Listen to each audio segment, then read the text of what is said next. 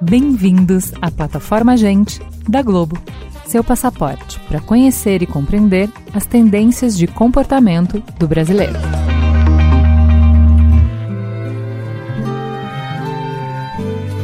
Queremos saber o que vão fazer com as novas invenções.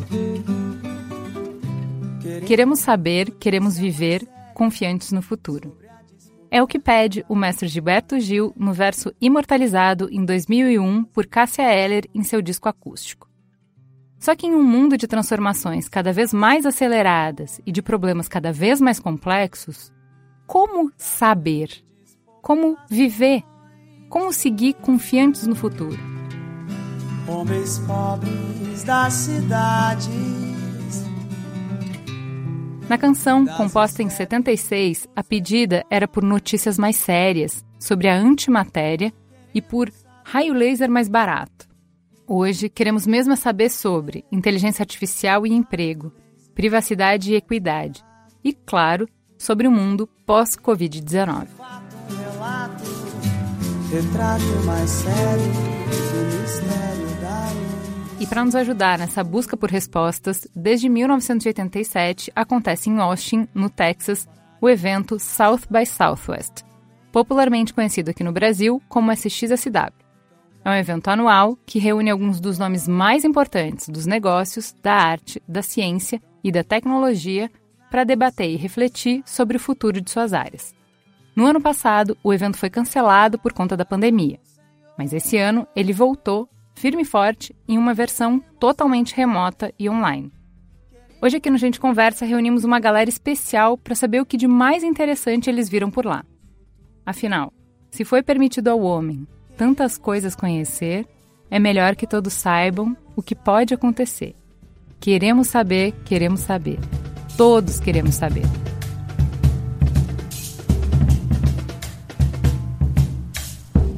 Vamos começar apresentando a nossa ilustre bancada. Luna, se apresente. Quem é você na fila do pão? Olá, tudo bem? Eu sou Fernando Luna, sou jornalista, trabalhei em um monte de lugares, fui diretor de projetos especiais da TV Globo, fui diretor editorial da Editora Globo, fui sócio e diretor editorial da Trip, um monte de coisa na Editora Abril e na paralela outras tantas. Sou colunista da Gama, revista do Nexo e tenho ido ao South by Southwest nos últimos anos, inclusive tenho feito para a Globo a cobertura em tempo real do evento, que é que tem sido foi uma novidade nos últimos três ou quatro anos. Seja muito bem-vindo ao Gente. Valeu. Completamos a mesa com Carla Uller. Seja muito bem-vinda. Quem é você na fila do pão? Eu sou, sou Carla, né? sou gerente executiva do Oi Futuro, é o Instituto de Inovação e Criatividade da Oi. Lá eu cuido diretamente das áreas de educação, de inovação social e de comunicação. Também sou jornalista. Numa vida passada, trabalhei na imprensa também, mas há alguns anos eu já me dedico a desenvolvimento de projetos, é, principalmente sociais e educacionais. Então, eu vivo aí entre esses dois mundos de fazer as coisas acontecerem e comunicá-las também. Seja muito bem-vinda ao Gente. E para completar a mesa, Vitor Vasconcelos, seja muito bem-vindo. Quem é você na fila do pão? Bom, eu, eu, além de invejar o astral do Luna, não é de hoje, e de ser ex-colega da Carla, comecei minha carreira na Oi, uh, hoje eu lidero o time de inteligência de mercado da Globo. Minha vida, minha história profissional é uma evolução de alguém que trabalhou em agência quase todo esse período, trabalhando com planejamento, com estratégia, e resolvi uh, colocar essa caixinha de ferramentas para funcionar aqui do outro lado do balcão, como a gente diz no mercado. Muito bem, como você é de casa, né? Você é da Globo, vou começar por você. A pandemia impactou tudo, todo mundo, a gente sabe, não tem como escapar de conversar sobre isso. É, conta pra gente, para começar o esquenta aqui, como é que a pandemia impactou você pessoalmente e profissionalmente? O que, que mudou na sua vida? Bom, Ju, já que você pediu para esquentar, eu vou fazer um jogo de palavras bem bocó aqui. Mas quando a gente avisa que, pode, que vai ser ridículo, você pode ser ridículo, então eu estou avisando antes. É, Profissionalmente, eu diria que a pandemia me impactou muito o lado pessoal. Mas o lado pessoal não só do Vitor, me impactou pelo lado pessoal. É, eu acho que ficou muito evidente que do outro lado tem profissionais que têm as suas dores, as suas angústias, os seus deveres além do trabalho. Eu acho que isso ficou muito evidente porque a gente acabou entrando na casa das pessoas, né, literalmente. Hoje, alguém que trabalha com você, para você, ou para quem você responde, abre uma câmera e você vê a sala da casa dessa pessoa, você vê o quarto, você vê quando essa pessoa não está muito bem, você vê quando essa pessoa está mais séria, mais curta, respondendo com menos entusiasmo. Eu acho que deu para perceber um pouquinho a gangorra e a montanha-russa que nós somos como seres humanos, porque ali no ambiente profissional de trabalho você veste uma roupa e, e vai, né? E sobrevive durante oito horas. Aí você volta e eventualmente se encontra ali com seus problemas e com as suas batalhas. Hoje não. Hoje você enxerga as pessoas por trás da roupa social. Acho que isso me impactou muito. Tá difícil usar máscara o tempo inteiro, né? Acho que ótima frase, né? Tem muito a ver com o que a gente vive hoje em dia na calçada e eu acho que dentro de casa também, nesse aspecto que você disse. E como eu prometi um jogo de palavras bocó, eu vou completar. Acho que pessoalmente me impactou muito pela profissão, pela importância da profissão acho que a nossa geração ela tem algum, alguns enganos, assim, achar que dinheiro não é importante, quando é muito importante. Dinheiro traz felicidade, é comprovado isso diante de vários aspectos. É, convém não esquecer também que profissão é uma coisa muito importante para você. E o simples fato de você sair de casa e passar o seu dia com colegas de trabalho e tudo mais também dá muito prazer, dá muito significado, dá muito alívio e é, em alguma medida, remédio também. Bom demais. E para você, Carla, qual foi o impacto da pandemia? Acho que muito do que o Vitor falou, então eu sou essa pessoa que fiz muitas reuniões com o bebê no colo, eu sou essa pessoa. É, e para mim, acho que a pandemia ela caiu assim também muito. Eu realizei a pandemia muito, em função do SXSW. Ano passado eu estava com uma mala pronta é, a gente ia fazer uma apresentação, a gente tinha sido, sido selecionado para apresentar nossos cases de educação com SXSW Edu. Estava lá com meus casaquinhos todos guardados. Quando a gente começou a acompanhar as notícias numa avalanche, ficou muito claro que era impossível estar lá e que era impossível a gente colocar de pé o planejamento que a gente tinha feito para 2020 inteiro, seja profissional ou seja pessoal. Então, eu acho que o momento de desfazer a mala para o SXSW foi o momento que a gente começou a realizar né, que a gente ia ter que desfazer tudo, todos os planos que a gente tinha feito e que a gente não só não ia para lá, como a gente também não ia para mais lugar nenhum e a gente ia ter que ressignificar a nossa vida dentro dos nossos espaços domésticos.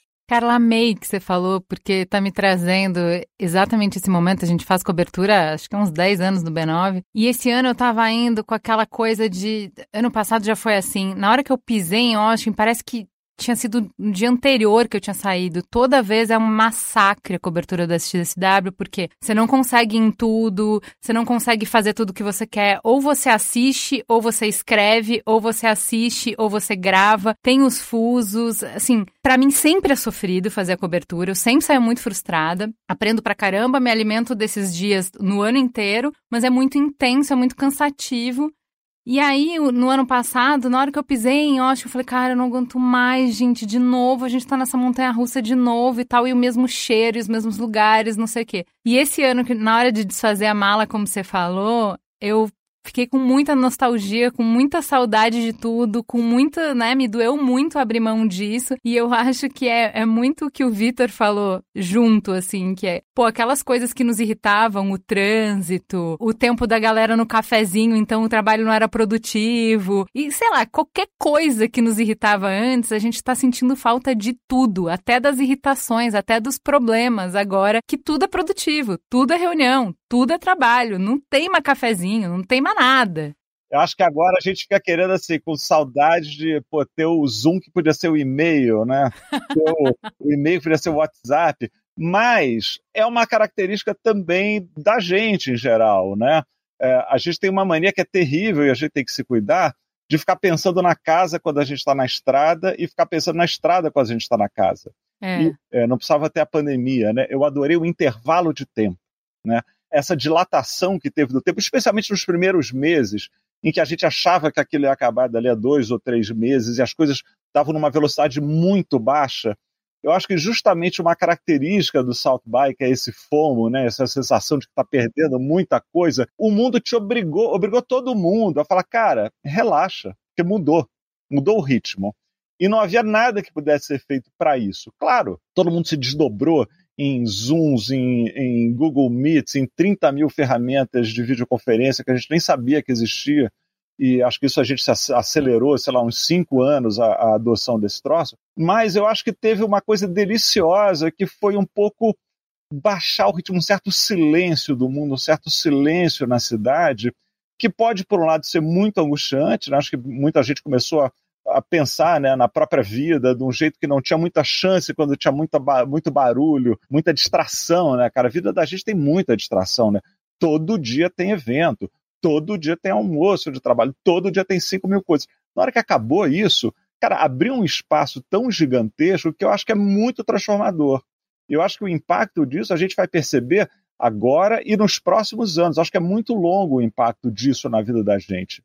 É, a minha geração achou talvez que a coisa mais radical que a gente tivesse presenciado tivesse talvez, sei lá, a queda do Muro de Berlim, 11 de setembro, cara, fichinha. Não tem nada nem parecido com o que a gente está tá vivendo. Então, acho que o impacto é muito permanente, mas tem um impacto que é que eu acho que é abrir um espaço meio obrigatório, que não é necessariamente confortável. Acho que a hora que a gente para para olhar para dentro e pensar melhor é, na gente, às vezes é meio assustador, mas que é transformador. É muito cansativo viver a história, viu? Você deu gatilho aqui falar de almoço de firma, trouxe umas lembranças, uma sensação, uma saudade aqui que Vou até tomar um fôlego para trazer o Vitor para a conversa. Vamos falar de negócio antes de eu me enlouquecer e me perder na conversa. Como é que a pandemia mudou a estratégia de comunicação das grandes empresas? A gente falou aqui um pouquinho da nossa vida, de como a gente vivenciou isso, né? Então, assim, é um sofrimento, são oportunidades de aprendizado, novas perspectivas, muitas reflexões diferentes que a gente não teria oportunidade de, no ritmo que a gente vivia, como Luna trouxe, fazer. Mas e para comunicação? Tem algum insight interessante que o SXSW já fez, apesar de ser tão recente essas mudanças? Eu acho que eu vou um pouco na, na linha, até um pouco na linha do que o Luna falou agora há pouco. É, você tem, ele falou de abrir um espaço, né? De repente veio uma coisa inesperada e permitiu com que houvesse um freio de arrumação. Eu acho que isso aconteceu com a pandemia e com os departamentos de marketing, comunicação, estratégia de comunicação das empresas. Antes do SXSW, inclusive, acho que ano passado, em março, abril, maio, a sensação de todo CMO ali, de todo executivo do mercado, era, nossa, estamos navegando à noite, na chuva, sem instrumento. É, e a gente já não estava acostumado a fazer isso mais. Uma das verdades, eu acho, da nossa geração e do nosso tempo, é que a gente foi se sofisticando e civilizando demais. Então, para tudo tem um plano, para tudo tem uhum. uma série histórica, para tudo tem alguma pesquisa feita desde quando, desde antes de você nascer. E a gente foi se acostumando de, com isso. E aí um dos riscos que você tem quando você dá de barato que a realidade futura ela está contratada, vem um freio de arrumação como esse e nos joga de novo no passado. E a gente passou a viver como a gente vivia antes da sofisticação do mundo dos negócios, antes do BI, antes do Big Data, antes da inteligência artificial antes da estatística virar um mantra no mundo dos negócios também. Uhum. E na hora de conversar com a turma, é, os instrumentos sumiram, eu não vejo mais nada à frente, eu preciso reduzir a velocidade até quase parar. Eu acho que foi uma oportunidade ali para as empresas e para as organizações meio que se reconectarem mesmo com o que, que a gente faz de verdade, o que, que a gente precisa de verdade, o que que no, no, fim de todo um dos aspectos, eu acho que aqui deixando o meu depoimento sobre o SXSW, é muito interessante, é muito provocador, mas é um desafio quase interminável também de você identificar sinais no meio de muito ruído. É, e aí a gente teve que parar e pensar: o que, é supérfluo aqui? Onde que eu estou indo uh, só na euforia? Onde que eu estou me juntando à turma que está olhando para os fogos de artifício? E esquecendo que a minha missão aqui, por exemplo, é entregar transporte barato.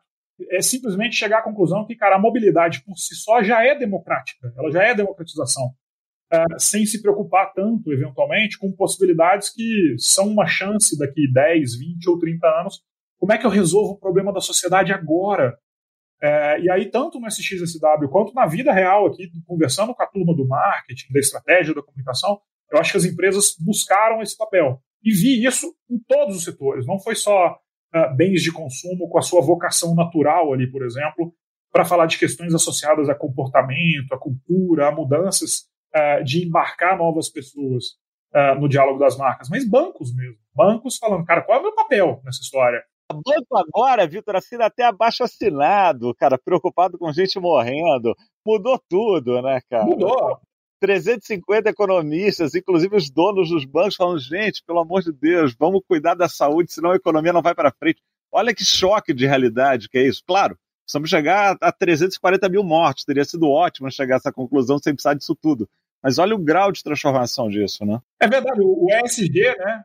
entrou sem pedir licença, né? E interrompeu a agenda, né? Porque só, só para completar aquele ponto, a gente também costuma esquecer isso, né? Da realpolitik, né? Da, da, da vida na calçada. O que faz o negócio, muitas coisas que a gente tem hoje como amenidades, vem da circulação do dinheiro e o banco tem um papel importante em sustentar a sociedade. Então, mas é, para vocês três, assim, é, tem um, um, questionamento que a gente vê crescendo a cada ano no SXSW, que é nos diferentes tracks, nos diferentes painéis com temáticas, né? Não importa se você está num painel de jornalismo, de saúde, de tecnologia, não importa você sempre vê um, um, fundo, em algum momento a conversa passa por cobrança da responsabilidade que as empresas têm uh, pelo futuro que a gente constrói, porque caminhos a gente, como sociedade, propõe e começa a seguir, né? Uh, e a gente já falou aqui no Gente sobre isso, sobre com grandes poderes vem grandes responsabilidades. Quanto maiores ficam as empresas, e elas ficam maiores do que governos, né?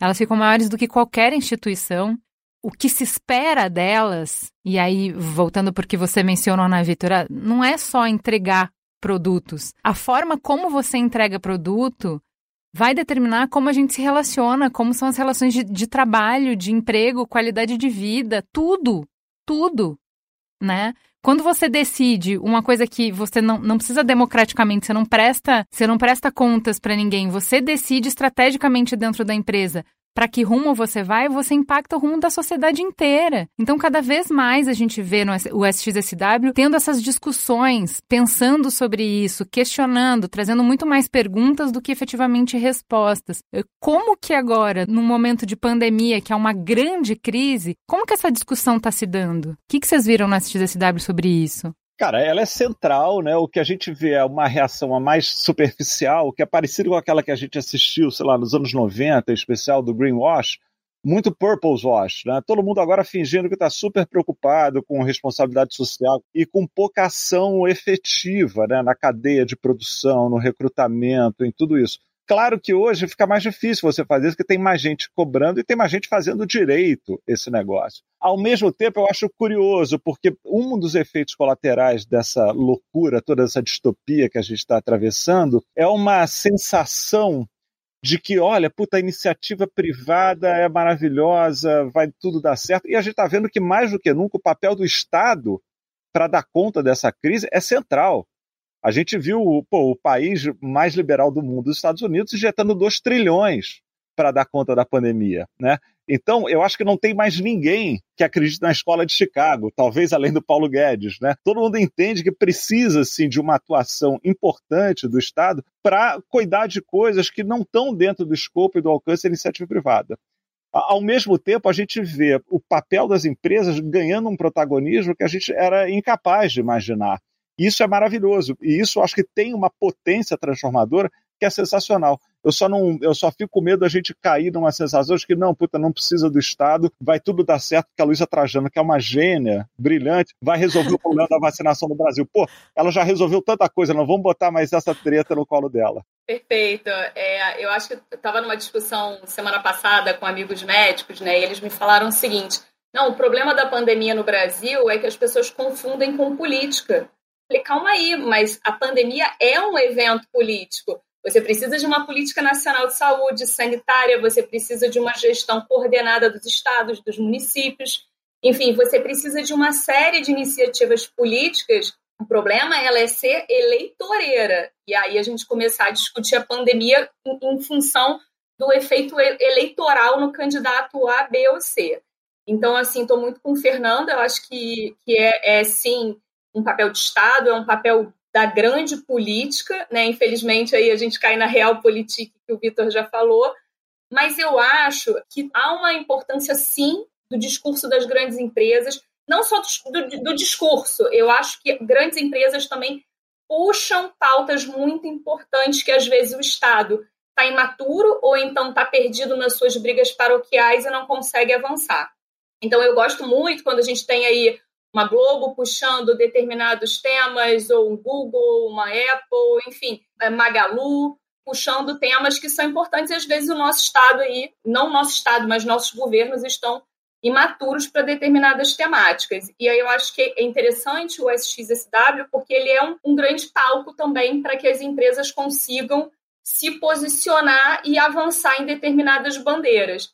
O que eu ia complementar é que uma das sessões que eu assisti no South By estava o, o, o Guru Gorapan, que é o CEO da Verizon Media que é a empresa que é dona do Yahoo e do TechCrunch, enfim, uma das big techs. E ele falou uma coisa que é muito interessante, que não é, não é, é e além da comunicação da empresa. Ele falou, cara, as empresas vão ser julgadas pelos próximos 10 anos pela maneira como elas se comportaram durante a pandemia a maneira como elas trataram os seus colaboradores, a maneira como elas trataram os seus funcionários, a maneira como elas fizeram isso aqui que todo mundo foi obrigado a literalmente em uma semana a virar uma chave e começar a interagir com uma tela durante oito horas por dia, que não é alguma coisa que a gente está programado para fazer, não virá uma destruição absoluta né, da gente.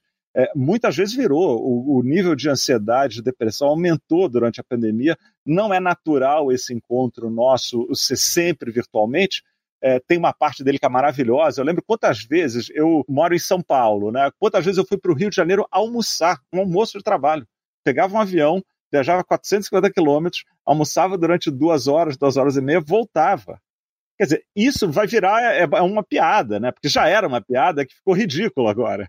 É, eu acho que isso que a gente tem aprendizados que a gente vai levar, que são, vão ser muito transformadores e, e, muito perenes, eu acho. Acho que a gente não vai mais abandonar um modelo híbrido, né? Eu acho que vão ter momentos que a gente vai querer muito e vai ser importante a gente estar perto. Pô, a gente tem que lembrar, a gente é um animal social, né? Embora às vezes mais animal do que social, mas eu sempre sou otimista e quero acreditar na parte social mas tem muitos outros momentos em que é absolutamente necessário. E, e, acho que a gente aprendeu isso em muitas situações. Então, mas eu, eu truquei exatamente por causa disso. Eu acho que quebra um tabu de que sempre tem que fazer presencial, então, né? Por exemplo, ah, eu não poderia, o Luna não poderia gravar hoje porque ele não está em São Paulo, então a gente perderia ele, teria que ser outra pessoa se a gente fosse fazer o presencial. Então, é, essa obrigatoriedade do presencial a gente quebra para a gente expandir as nossas possibilidades, para ter mais gente na mesa, gente com vozes em lugares diferentes, porque a gente de fato fica muito concentrado em poucas cidades com esse tabu. Mas eu acho que a gente dá um, um outro valor para o encontro. Claro, e Aí acho que a gente consegue que... entender quando que ele precisa e a Exato. dinâmica que ele tem, né? Não, mas é porque eu acho que assim, no primeiro, nos primeiros dois meses de pandemia, a gente ficou tão espantado com essa quebra do tabu da presença que é, nossa, olha só, todo mundo trabalhou de casa e funcionou. Todas as empresas que nunca permitiram o home office Olha, não quebrou nenhuma, não se deixou de entregar nada, tá, né? Tudo. Então, nos primeiros dois meses ficou essa euforia do bom, então não precisa nunca mais, né? Um ano depois, tá começando a quebrar. Um ano depois a gente está vendo a fadiga, um ano depois a gente está vendo os problemas de comunicação, um ano depois a gente está vendo as falhas de planejamento, um ano depois a gente está vendo a limitação desse modelo. Que eu acho que o tabu tá quebrado e isso, né, para frente que se anda, mas eu acho que a gente vai entender que uh, a presença tem um, um, valor que é difícil da gente explicar. Principalmente, eu estou vendo muito em evento, e aí eu trago um pouco para você, Luna. Com tanta live, com tanta praticidade, conteúdo em TikTok, Instagram, Clubhouse, no que você quiser, estamos inventando aí da plataforma se precisar. Pra que, que a gente vai passar perrengue para fazer show de novo, Luna? Não, mas é que. Pra tá. ter dificuldade de fazer xixi, a cerveja é cara, multidão, suado, o som tá ruim. E aí? Mas essa é a conversa de quem detesta, por exemplo, ir para o carnaval, que não entende por que, que alguém vai para o centro do Rio de Janeiro às sete da manhã, ficar no meio de 400 mil pessoas até às sete da noite, que é assim que funciona carnaval e é maravilhoso por isso.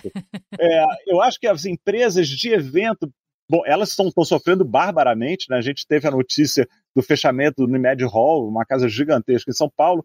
A gente teve a notícia do fechamento da Casa de Francisca, uma casa minúscula e maravilhosa acabou no comigo, de São Paulo. Comigo. É, então a gente está vendo o impacto real disso, né?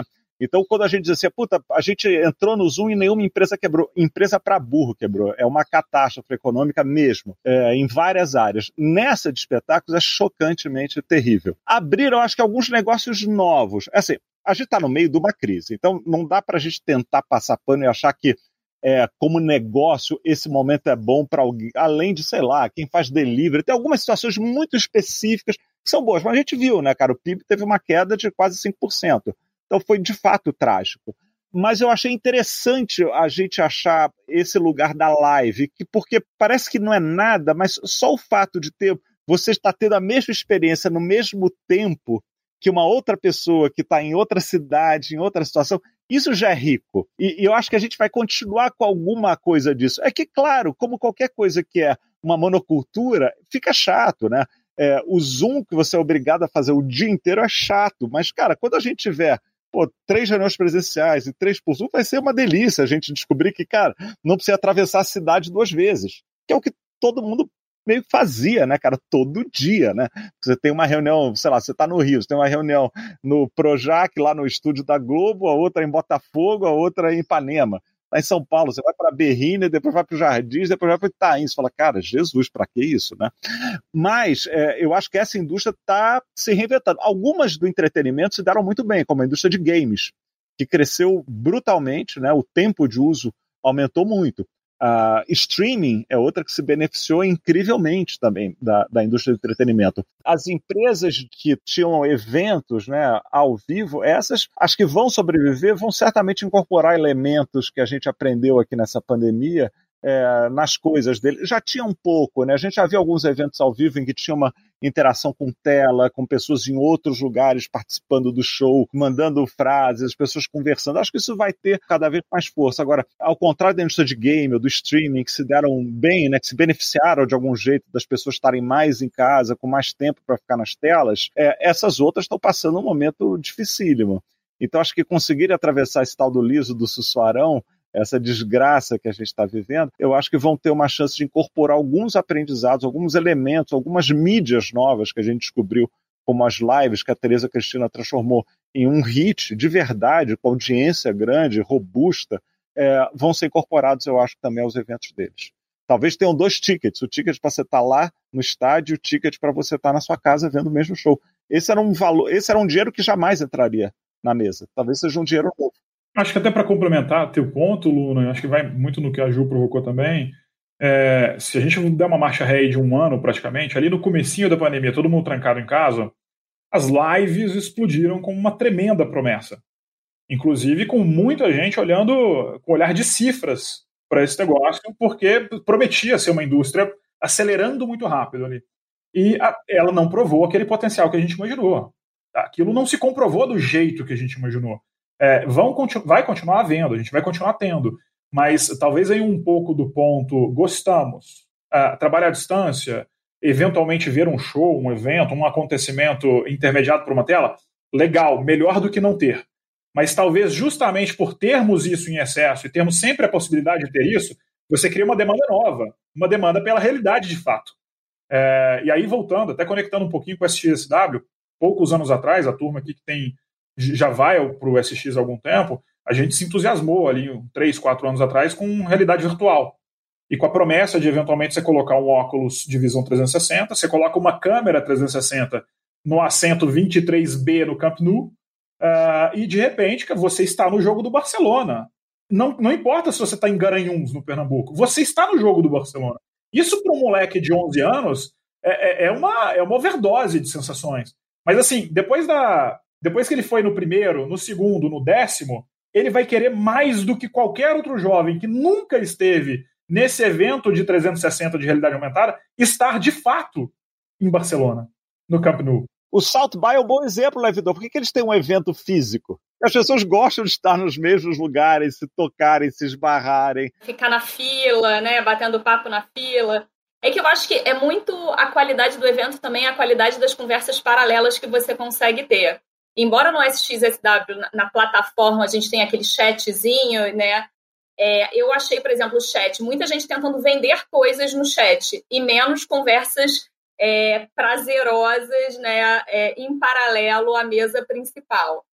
É, falando um pouco, o, o, o Vitor falou sobre o, o Barcelona, e aí voltando a Barcelona também, eu lembrei de cara, também nesse momento de encantamento de cinco anos atrás, quatro anos atrás, com VR, foi um experimento que fizeram, acho que lá no Tomi Otaki, vocês que são de São Paulo, Sim. De São Paulo, né? fizeram um tour é, pela Barcelona do Gaudí com VR. Então você embarcava num ônibus e, e, andava por São Paulo, mas na verdade vendo Barcelona. E aquilo é incrível, porque você pensa quantas pessoas não podem ir para Barcelona e podem se sentir de alguma forma. Mas fico pensando também é, que, que como isso também alarga a imaginação das pessoas e aumenta ainda mais a vontade delas saírem dali, saírem desse pequeno espaço público de um ônibus e de fato conhecerem Barcelona. E aí só uma, uma frase também que eu lembrei muito, uma vez eu, em Havana, né, visitei uma exposição em Havana e tinha uma frase que era o seguinte: o maior sonho do insulano é sair da ilha. Então, de alguma forma, cada um está aqui nas nossas próprias ilhas durante essa pandemia. E o nosso sonho que a gente alimenta aqui é sair dessa ilha. Por mais que a gente tenha aqui tantos recursos para regar a nossa imaginação, seja VR, seja live, seja show, seja games, o nosso sonho no final do dia, quando a gente coloca a cabeça no travesseiro, é sair daqui e poder explorar esse mundo que é grande demais para nos reter. E a experiência ainda é pobre também, porque é muito recente, né? VR, tudo isso é muito novo, né? A realidade tem 12 bilhões de anos, o VR tem quantos? 20? Pô, vamos dar um tempo, né, para ele melhorar. A experiência do South by é, é, VR era meio fraca, não sei quem entrou, mas não tinha muita graça. Talvez com um pouco mais de tecnologia vai ser mais interessante vai ser mais legal que a realidade? Puta, sei lá, acho improvável, mas tudo bem, já é alguma coisa. Se você tem mais de 30 anos e está escutando essa conversa, VR não é vale refeição, tá? A gente está falando de realidade virtual. Então, mas eu acho que eu acho que essa limitação que a gente estava falando na, na hora que eu te truquei, falei, cara, é, essa empolgação, eu acho que é, a gente sai da pandemia mais com mais claro o quanto o encontro te entrega, né? E eu acho que o SXSW é um, é um, é um bom ponto de partida para isso, que é uh, as conversas na fila, é, as pessoas que você encontra quando você vai naqueles barzinhos à noite depois de, de fazer a palestra. E aí são as conexões que você faz do conteúdo que você viu, que você achou meio bosta quando você estava assistindo, porque com certeza tinha alguma coisa mais interessante, porque sempre o mais interessante está em outra sala. Com as pessoas estavam muito empolgadas com as palestras que elas viram, elas contando de uma palestra e o outro comentando da que ela viu. E aí você olha a, luz disso para o que você assistiu e faz muito sentido e você produz conhecimento é ali. É ali naquele encontro, naquela conversa, ali naquele ambiente que tem a ver com o cheiro, tem a ver com a comida, tem a ver com o caminhar, que o caminho se faz caminhando, tem a ver com tudo. E aí, o digital, ele planifica isso. Então, o conteúdo em si é o mesmo.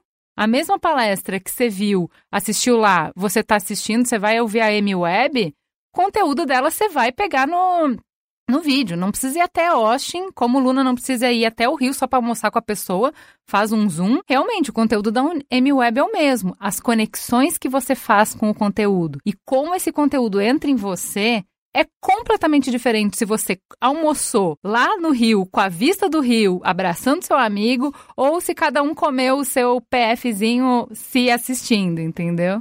Isso é evidente, né? E tem muita pesquisa, e não é só no virtual e no digital, às vezes é a diferença entre a apreensão quando você lê e quando você ouve, né? É muito diferente. É, o que eu acho é que a, a gente enxergar também como expansões de possibilidade. Quanto mais digital é a nossa vida, e ela tem se tornado bizarramente digital nos últimos 25 anos, mais importante vai ser o, esses encontros sem tela no meio. Só vão ganhar relevância, né? É, eu acho é só a gente não perder por conta da fadiga absoluta que a gente está agora com tudo isso, que virou a única possibilidade, é tudo que vem, é, tudo que isso abre de campos, né, que são maravilhosos e muito bons, especialmente para quem não tem muita chance, né, cara, de ir lá para Barcelona, que não tem a grana para fazer o curso em Stanford. É muito radical essa transformação, mas é imensamente radical. É. E até, até onde nosso lugar de fala também são de moradores das capitais. É, que tem muito acesso, né? Nós quatro. 20 mil dólares para 20 mil dólares para ir para a Alça e passar cinco dias. É claro que é diferente, mas é, é isso é que é legal pensar em como é que a gente vai incorporar isso, né? A, a maioria dos chats eu tô com você, era muito as pessoas querendo vender coisa que era um pouco o que acontecia naquele primeiro andar no térreo lá de Alce, né? Que era aquela demonstração de produtos. Mas uma das mesas que eu vi, que era uma mesa que era uma discussão sobre regulação de Big Tech, era muito interessante você ver a diferença da, dos comentários em tempo real de quem era europeu ou não americano dos americanos. Os americanos muito resistentes à regulação e todo o resto do mundo entendendo, cara, você não está entendendo, tá, tá mudando assim coisas estruturais na sociedade, como a democracia, isso precisa ser levado em conta. Então, essa experiência no South by não dá para ter com esse grau. Porque durante a isso era durante a palestra, né? o, o, o chat live, né? Então era muito legal você ver isso acontecer. Você está lá no, na sala, precisa prestar atenção no que o cara está falando, e depois você vai esbarrar com as pessoas e vai trocar uma ideia. Raramente com gente tão diferente junto. Raramente você vai estar na rodinha que vai ter o australiano, que vai contar como é que está sendo o, o, acordo com o Facebook lá, o francês, que, porra, deram 4 bilhões para os jornais franceses no último ano, o americano, que é contra qualquer coisa, e o brasileiro que está, porra, tentando entender o que está acontecendo ali. A gente falou um pouco de, da, da limitação, né, que o digital tem, que eu acho que é, é muito positivo da gente. A gente parece muito criança encantada com um brinquedo novo, então tudo é brilhante, tudo é incrível. Eu acho positivo que a gente perceba que é incrível, sim. É democratizante, é o que eu estava falando. Você não estaria na mesa se a gente estivesse gravando presencial, porque você não está em São Paulo. Então, Sim, eu acho que é democratizante, é prático, a gente consegue fazer mais. Tem uma série de atributos que a gente já sabe e a gente já estava encantado com isso da tecnologia. E eu acho que a gente enriquece a visão quando a gente tem uma perspectiva de que, mas não é tudo, tem limitações. Para além dessas limitações, o que, que a gente conseguiu aprender? Você chegou a pincelar, você falou assim: tem coisas que a gente vai levar, que a gente vai aprender, mas eu queria que você trouxesse mais é, nominalmente o que que a gente conseguiu criar ou perceber que tabus que caíram ou que perspectivas que se abriram para a indústria de entretenimento, então música, cinema, televisão, até esportes, né? Esportes estão realmente criando coisas muito interessantes. O que que esses setores mais tradicionais aprenderam com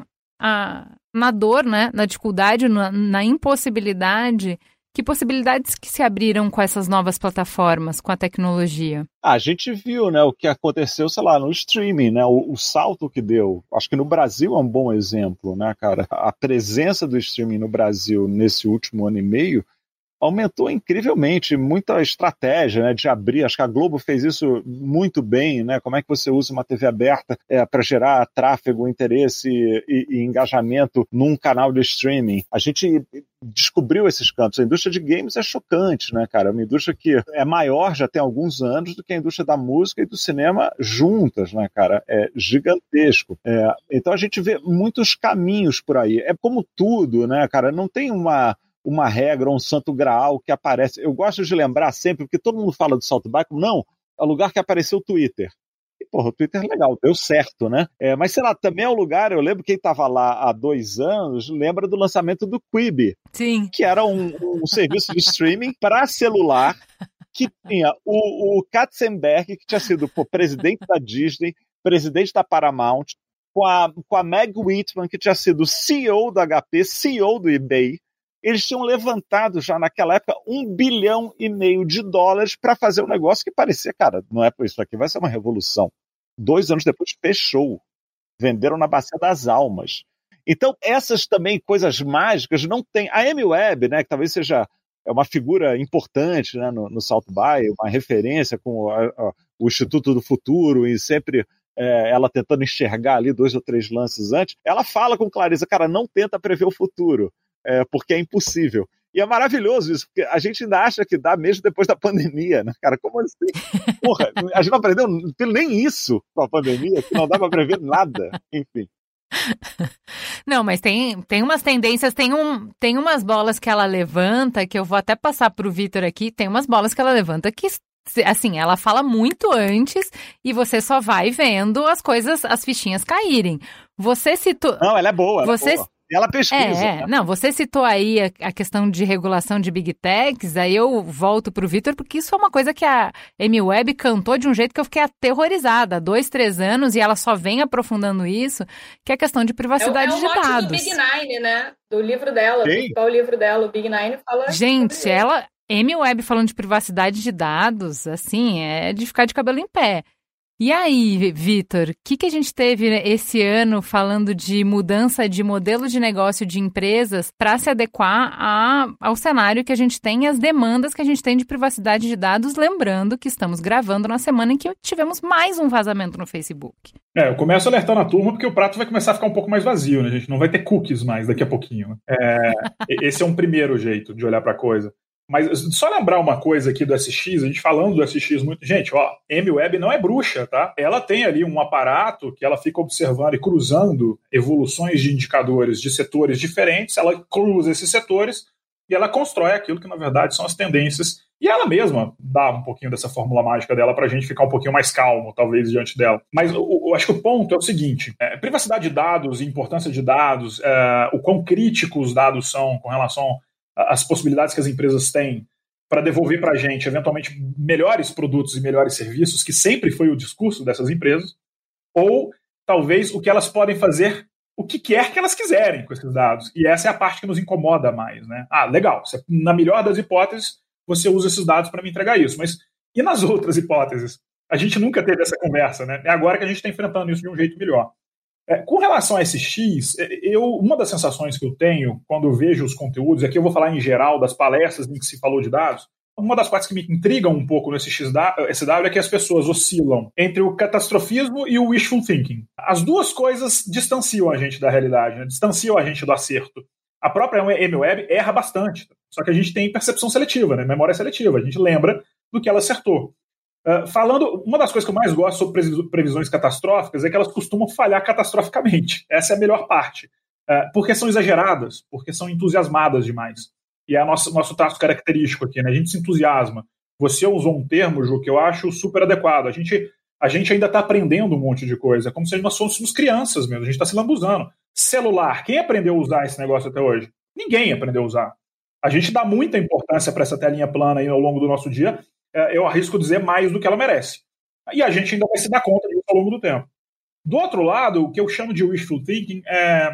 Eu acho também que a gente muitas vezes se ilude com a conscientização. Eu não sei, eu tenho lá as minhas desconfianças se a maior proteção, se a maior regulação, se a maior vigilância sobre o que são feitos com os nossos dados estão vindo da base, estão vindo dos consumidores. Eu acho que não. É, eu acho que a gente tem uma capacidade muito grande, como cidadão, como consumidor, de nos entusiasmar, de ceder alegremente pedacinhos da nossa cidadania ao, a troco de algumas distrações. E a gente cede feliz. De espelhinho, né? É tudo que tudo que brilha, né? Tudo ah, é um espelhinho, ai que coisa linda, nunca vi. Bora, bora. A gente acha super bonito, super descolado chegar numa mesa em São Paulo falando sobre mídia e falar, cara, tem que proteger, tem que cuidar e tudo mais. Aí a gente sai dessa discussão super crítica e cidadã, chega em casa e faz um download de um joguinho. É, e tá lá no, no, nos termos de aceite do joguinho todo o direito que você está dando para as empresas pra, em troca daquele prazer, daquele prazer efêmero, daquele prazer fugaz. Ora entregando valor funcional de verdade, assim, troca financeira, ou de serviços, ou de comida, ou qualquer outra coisa, quer seja entregando distrações e joguinhos, a gente cede alegremente mesmo tendo consciência disso. É, eu acho que não vai vir de baixo, não vai vir da maior conscientização. Eu acho que nós temos a sorte de ter um grupo de pessoas, um grupo de ou de empresas ou de comitês, de entendidos uh, de questões políticas e de cidadania versus tecnologia, que estão olhando para essa, essa situação como se fossem deputados dos dados, como se fosse uma grande assembleia tentando cuidar da gente nesse sentido. Revolução Francesa, quem fez não foi o povo, não foi exatamente o povo. O povo foi instigado uh, ah, para quem estava cuidando ali de amadurecer e fermentar alguns conceitos de cidadania que estavam se mostrando irrefreáveis naquela época. Eu acho que a gente está passando por um momento parecido. Ainda bem que tem gente cuidando disso muito melhor do que eu. Eu sou um cara altamente educado com relação aos perigos e aos riscos e ao uso de tecnologia e mídia, mas eu estou cedendo alegremente, a troco de pequenas distrações, as minhas informações para empresas que me dão ali um joguinho ou que me dão uma ferramenta como o Uber, por exemplo. Ainda bem que existe alguém tão entusiasmado para questões políticas, regulatórias, de cidadania e de direitos, como tem eu entusiasmado com a minha carreira na iniciativa privada, querendo cuidar disso por mim. Então, assim, eu sou um pouquinho cético. Eu acho que, que vamos avançar e já seguimos avançando muito. Mas eu só não acho é, que, diferentemente do que eu vi no SXSW, esse negócio vai vir de baixo. Não vai vir de baixo. Meu palpite é que não. Muito bom. Como você vê é, que essa discussão entra dentro das empresas? Porque é interessante essa crítica que você traz, né?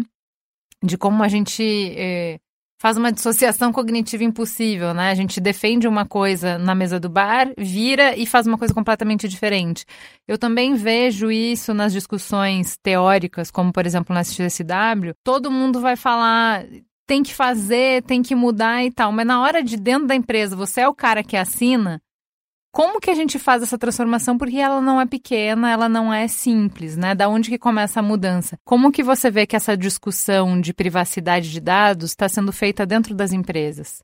Eu, eu, acho que ela começa no cara que cuida da estratégia. Porque quando você tem a turma é, que está ali pensando no produto de amanhã, na feature, no, no dispositivo, é, e como é muito próprio do mundo da tecnologia, né, é, os gestores de produto uh, uma caixa de ferramentas nunca vista na história da humanidade, em termos de você experimenta e testa coisas com, com horas de antecedência, assim, só com horas de antecedência.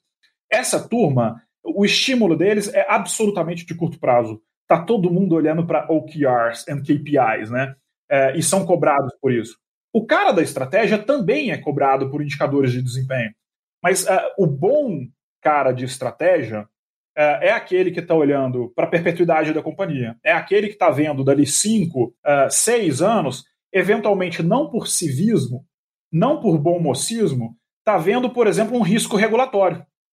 Se eu não fizer isso, vão fazer por mim. Se eu não cuidar desse negócio, vem aqui o CAD americano e, e me fatia, por exemplo. Então, é, as boas pessoas de estratégia, eu acho que elas têm essa capacidade, principalmente no mundo muito profissionalizado, uh, que é o dos Estados Unidos, por exemplo, eles estão vendo isso. Eles podem até ter uma perspectiva diferente da do europeu com relação a isso, mas eles percebem. Eles já foram chamados a depor uh, no Congresso americano mais de uma vez. Uh, e, e na primeira vez as perguntas são idiotas, na segunda já são melhores. Na terceira, elas tendem a ser boas. E talvez na quarta eles não sejam convidados a se explicar. Eles sofram leis.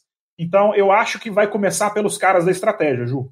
Posso expandir um pouquinho essa questão dos dados? Porque eu acho que a questão dos dados ele é, uma, é uma parte de uma discussão ética. E eu acho que o tema da ética é, para mim, um dos grandes temas do SXSW sempre que você vai falar de tecnologia ou de inovação. E acho que a questão da ética ela vem aparece aí repetidamente na Amy Webb, no Yuval Harari e uma série de outros palestrantes aí. E aí, quando a gente olha não só para a proteção de dados, para o Big Data, enfim, mas a gente olha pra, para é, é, inteligência artificial e todos os usos que vão ser feitos, é, acho que tem um ponto aqui super importante que, que eu vejo também se repetindo, né? A falta de formação em ética de toda a cadeia produtiva, né? É, então, assim, um médico para se formar, é, o Val fala isso, a Amy fala isso, ele precisa lá cumprir créditos de ética, ele precisa entender quais são as consequências das decisões dele no dia a dia. Um programador hoje, não não é não estou falando nem no head de estratégia, eu estou falando do cara que está lá colocando tijolo tijolo do nosso mundo digital. Ele não tem uma formação em ética, ele não sabe ou ele não é estimulado a pensar quais são as consequências daquilo que ele está criando. Então, para mim, esse é um tema assim espinha dorsal de quando a gente fala de tecnologia, de inovação, que aparece repetidamente é, nos autores é, tá dentro da, tem que estar tá dentro das empresas. Eu acho que essa é a grande interrogação. O quanto está dentro das empresas, ou o quanto ele está restrito a tribos dentro da empresa, mas ela não, ele não está de cima a baixo, né, verticalizado aí é, é, e democratizado em todas as empresas. E aí, juntando isso, vem o, o Fernando falou sobre é, regulamentação. Então, quando a Amy começa a cenarizar, né, a fazer os seus exercícios lá quantitativos e qualitativos de cenário de futuro, eu vejo aí claramente que ela coloca de dois cenários. Né? Ela olha ali para essas para as seis grandes empresas americanas é, nadando sozinhas ali na, né, no mundo da inteligência artificial, soltas, né, soltas, completamente soltas ainda do governo. Já as, as três chinesas não, elas né, cresceram muito amarradas ali ao, ao governo central chinês, e ela coloca essa bifurcação. Ou as empresas vão fazer uma transformação ética radical por dentro, ou elas vão sofrer aí o jugo da é, regulamentação. E você não sabe como vem essa regulamentação. Pode ser uma, realmente uma regulamentação progressista bacana que vai é, proteger as pessoas, ou ela pode simplesmente estar é, tá desatrelada de qualquer processo de inovação e acabar asfixiando aí é, transformações que a gente poderia viver. É, acho que tem aí prós e contras nos dois lados, acho que ela tenta mostrar um pouco isso, mas eu acho que ela tenta fazer também uma chamada radical para ação ética dentro das empresas agora. Fazer um, um complemento a, a, a Carla, é, é, engraçado, a gente hoje está falando de código e dados. É, antes, um pouco mais para trás, a gente estava falando de, de automóveis e armas, por exemplo. É, mas, assim, eu, eu concordo muito com o que a Carla está dizendo, porque, no fundo, a origem dessa angústia ela é a mesma. Engenharia sem filosofia dá merda. É, porque a gente produz ferramentas que hoje estão apontadas para frente, mas da, amanhã ela dá meia volta. É, eu acho que esse alerta é um alerta bem legal, é um tipo de coisa que a gente vê no SXSW, é, e inclusive na faculdade que eu cursei, é, a turma de engenharia tinha que fazer cursos em filosofia é, para entender um pouquinho para que, que a gente desenvolve ferramentas. A gente não desenvolve ferramenta pela beleza da ferramenta, a gente desenvolve ferramenta pelo homem. É engraçado que a gente está é, falando disso e eu vou desligar aqui e vou começar a gravar na sequência um podcast sobre o livro Piano Mecânico do Kurt Vonnegut, que é um livro que foi é, é, publicado na década de 50 e faz exatamente esse questionamento de uma maneira brilhante. E aí eu jogo para vocês de volta, já que o Vitor está falando que a gente está aprendendo ainda e a Carla traz toda essa questão de regulamentação, né? E a gente sente claramente, achei interessante o Vitor falar, da primeira vez as perguntas são bobas, da segunda vez as perguntas não tão bobas, daqui a pouco não mais fazer pergunta. Como a gente tem essa sensação de que nada é o suficiente, de nada do que a gente construiu consegue dialogar com essas novas ferramentas. E aí, o Edward Wilson, um sociobiologista, ele tem uma frase super famosa para tentar dar conta disso, é que a gente tem emoções paleolíticas, instituições medievais e tecnologias divinas. Ou seja, ele tenta sintetizar nessa frase que nem nosso cérebro, nem na, nossa sociedade consegue dar conta do tamanho dessas transformações, do tamanho do impacto, das possibilidades que essas tecnologias cada vez mais sobrenaturais abrem para a gente como vocês veem, né? A gente estava falando aqui um pouquinho de, olha, ou a gente vai regular por dentro da empresa, ou a gente vai regular por instituição, talvez tudo tenha um preço por isso. Como é que vocês acham que a gente vai caminhar agora e que, que palestras, que conversas interessantes vocês viram na XSW desse ano para tentar dar conta desse dilema, né? A gente está com um grande poder, a gente acabou de descobrir o fogo na mão e parece que nada consegue conter ele. Talvez a gente é, é, devaste a floresta antes de conseguir, de fato, cozinhar algum alimento, mudar os metais e conseguir dominar esse fogo. Como que vocês estão vendo? É, como é que a gente pode é, dominar essa tecnologia maravilhosa que a gente tem em mãos? Acho que a primeira coisa é a gente reconhecer que a gente está no meio de um momento muito louco de transformação. Eu tenho certeza que daqui a 100 anos, nos livros de história vai ter uma data que vai ser entre, sei lá, 1995 e 2005, que vai ser tão importante quanto 1789, a Revolução Francesa. Ah, eu não sei qual vai ser o marco, se é o lançamento do Facebook, o que diabos que vai ser. Mas tem isso aqui que a gente está no meio dela, que é essa, essa revolução digital muito poderosa, que tem um impacto gigante. Então, também em nosso favor, acho que a gente tem que se dar um pouco de desconto, né? É, quanto tempo demorou para a indústria petrolífera ser regulamentada? Quanto tempo demorou para a indústria ser regulamentada, né, cara? Vamos lembrar, na Europa tinham é, é, crianças trabalhando 18 é, horas por dia até o final do século XIX, que o negócio tinha sido criado, sei lá, pouco mais, vai, primeira revolução industrial, 50 anos, 70, se for bem legal. Então, assim, estamos no meio do processo, acho que ele está avançando rápido, a conversa de regulamentação que a gente ouvia muito de ativista de esquerda, né, e, e americanos em especial, que estavam lá onde isso nasceu, né, cara? E, e, é legal a gente lembrar que isso nasceu na Califórnia, que é um lugar que foi o lugar que inventou a contracultura do mundo.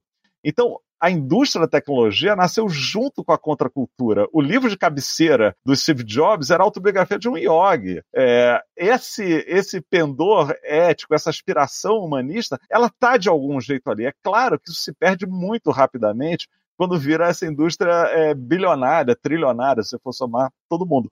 Mas acho que a gente está aprendendo, a gente está aprendendo rápido, talvez não tão rápido quanto a gente gostaria, mas, cara, está andando. É, essa conversa de regulamentação nos Estados Unidos, o lugar da livre iniciativa, o lugar do capitalismo porra, mais poderoso do mundo, seria impensável. E hoje é natural. Né, dos, sei lá, dos sete pré-candidatos democratas né, à, presidência, o Biden acabou sendo escolhida, quatro deles são bandeiras muito fortes de regulamentação.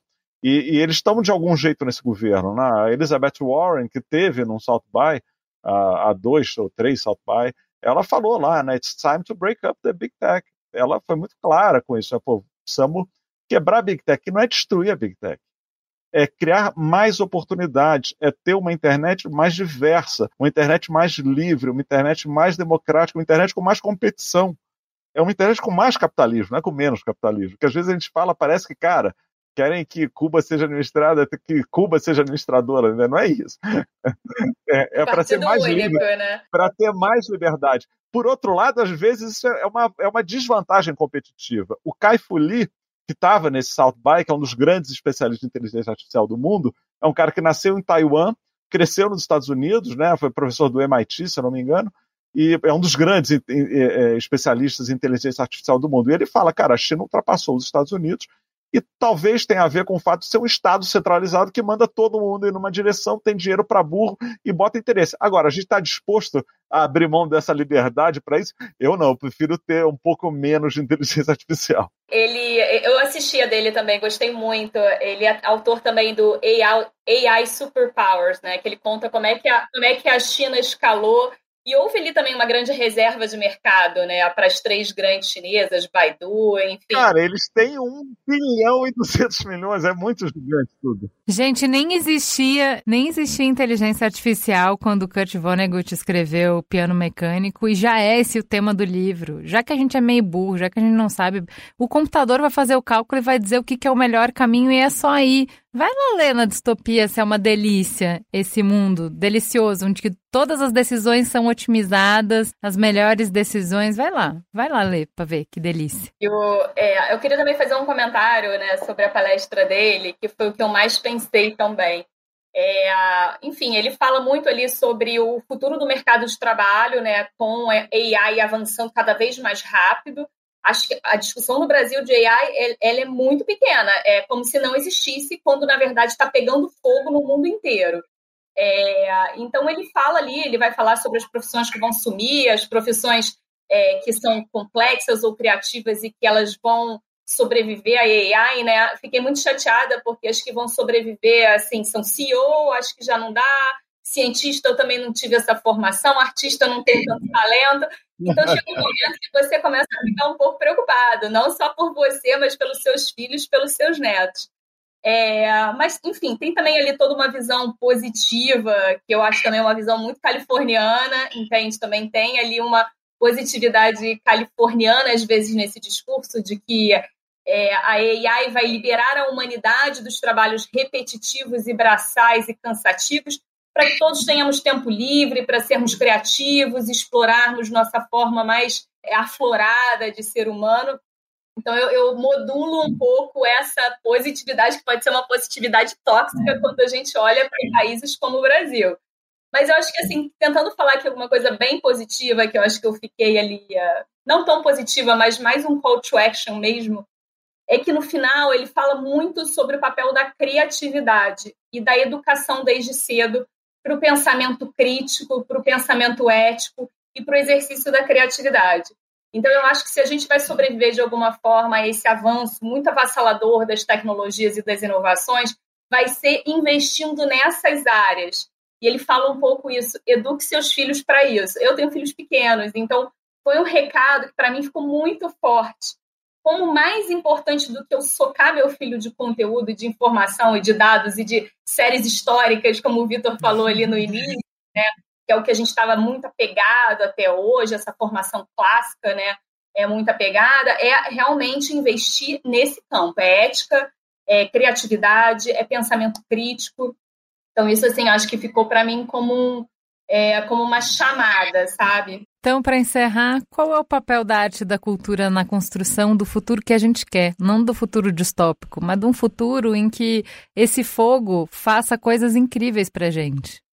Que arte e cultura são insubstituíveis e acho que são trabalhos essencialmente humanos, né? A máquina vai tentar reproduzir isso, mas ela nunca vai chegar exatamente no sentimento humano que é produzir arte e consumir arte. Luna? Nossa, a arte é profecia, né? Poesia é um pouco profecia. É, os caras enxergam coisas que a gente tem uma dificuldade incrível de verbalizar e concretizar, né? Por que a gente continua lendo a história de um grego que demorou 10 anos para voltar para casa, né?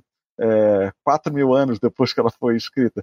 Porque aquilo diz respeito à vida da gente hoje, aos amores, aos medos, à morte, ao desejo, que são centrais. Tudo isso que a gente está falando aqui de inteligência artificial, de tecnologia, está ligado a isso, né? São coisas que a gente usa para isso. As redes sociais são sobre isso, sobre você querer dizer um pouco quem você é, você se conectar com outras pessoas. É sempre sobre esse primata estranho com emoções complexas que a gente é.